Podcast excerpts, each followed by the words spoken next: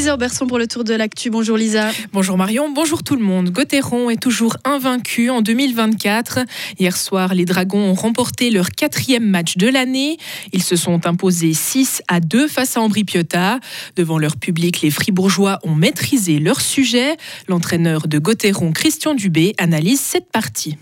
Prendre les commandes du match euh, au premier tiers, même si c'était quand même serré, on leur a donné un petit peu, un petit peu trop de liberté, mais par la suite, euh, au deuxième tiers, on a, on a réussi à faire la différence et puis les pénalités de l'autre côté leur ont fait mal par la suite. Ouais, le score il est, il est sévère, mais c'est vrai qu'il y a eu une excellente réaction de, de Fribourg-Gotteron après cette égalisation d'Ambri Piotta. Fribourg qui a très très bien réagi, qui, a, qui n'a pas perdu les pédales. Bah, c'est sûr que quand tu marques 21 secondes après euh, l'égalisation, ça fait mal de l'autre côté, c'est un coup de massue. puis par la suite, on a réussi à continuer et puis bon, c'est sûr que, je pense dans l'ensemble, on était la, la meilleure équipe. C'est un bon match pour le moral. Au classement, Fribourg-Gotteron est toujours deuxième. Le prochain match des Dragons, c'est ce soir à Berne. Marco Oderat est tombé sur un os hier lors du Super G de Wengen. Le Nidwaldien a pris la deuxième place de la course après de 6 dixièmes de Cyprien Sarrazin. Le skieur français est dans la forme de sa vie. Après avoir remporté la descente de Bormio à la fin du mois de décembre, Marco Odermatt a tenu à lui rendre hommage. Ouais, c'est super, il nous pousse énormément, il vient d'arriver en vitesse cette année, il est partout incroyablement rapide. On savait hein, qu'il était rapide, mais là il y a eu un déclic. Il sait aussi qu'il n'a plus besoin de risquer sa vie à chaque course. Du coup, il fait beaucoup moins de fautes et il est tout devant et extrêmement rapide. Pour une fois, le Nidwaldien a donc dû s'avouer vaincu. Peu avant son départ, la course a été interrompue durant plus d'une demi-heure en raison de la chute d'Alexis Blessé, le Français voit sa saison se terminer.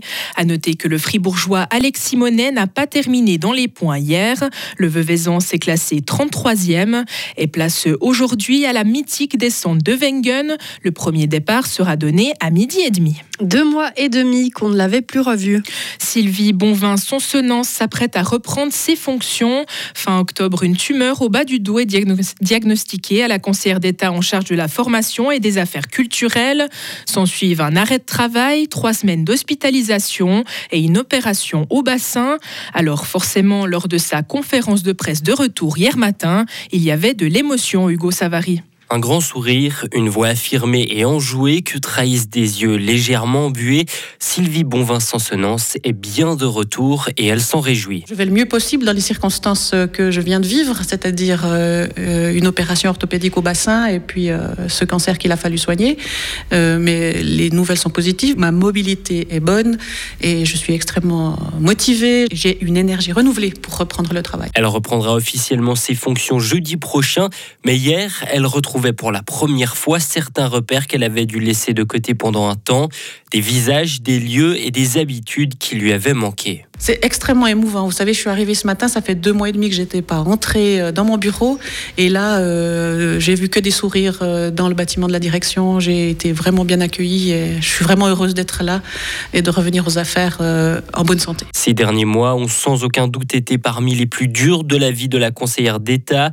Une période qui lui a néanmoins montré qu'elle n'était pas seule. Alors, elle s'est passée alors avec des hauts et des bas. Sur une journée, on passe par toutes les émotions et tous les états d'âme. Mais ce qui m'a beaucoup soutenue, c'est le soutien extraordinaire que j'ai reçu euh, des écoles. J'ai reçu des dessins d'enfants, j'ai reçu des messages de citoyennes et de citoyens, de, collègues de, des autres cantons.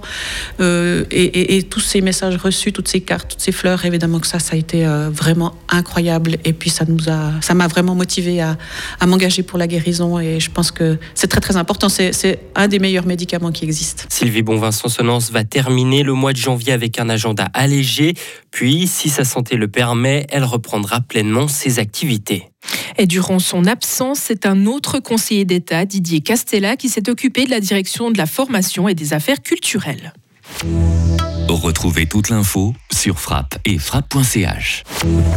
La météo avec le garage carrosserie Georges Beauvais à Grelais et la Ford Fiesta qui vous procure un plaisir de conduite absolu.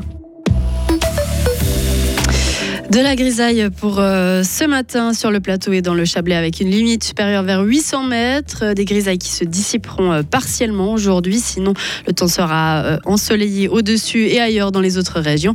Moins 4 à moins 7 degrés pour les températures du jour. Demain, dimanche, des grisailles également le matin sur le plateau. Sinon, une météo ensoleillée avec quand même l'arrivée de voiles nuageux par l'ouest en cours d'après-midi. Quelques chutes de neige seront possibles dans le Jura et en Bas-Valais dans la nuit de dimanche.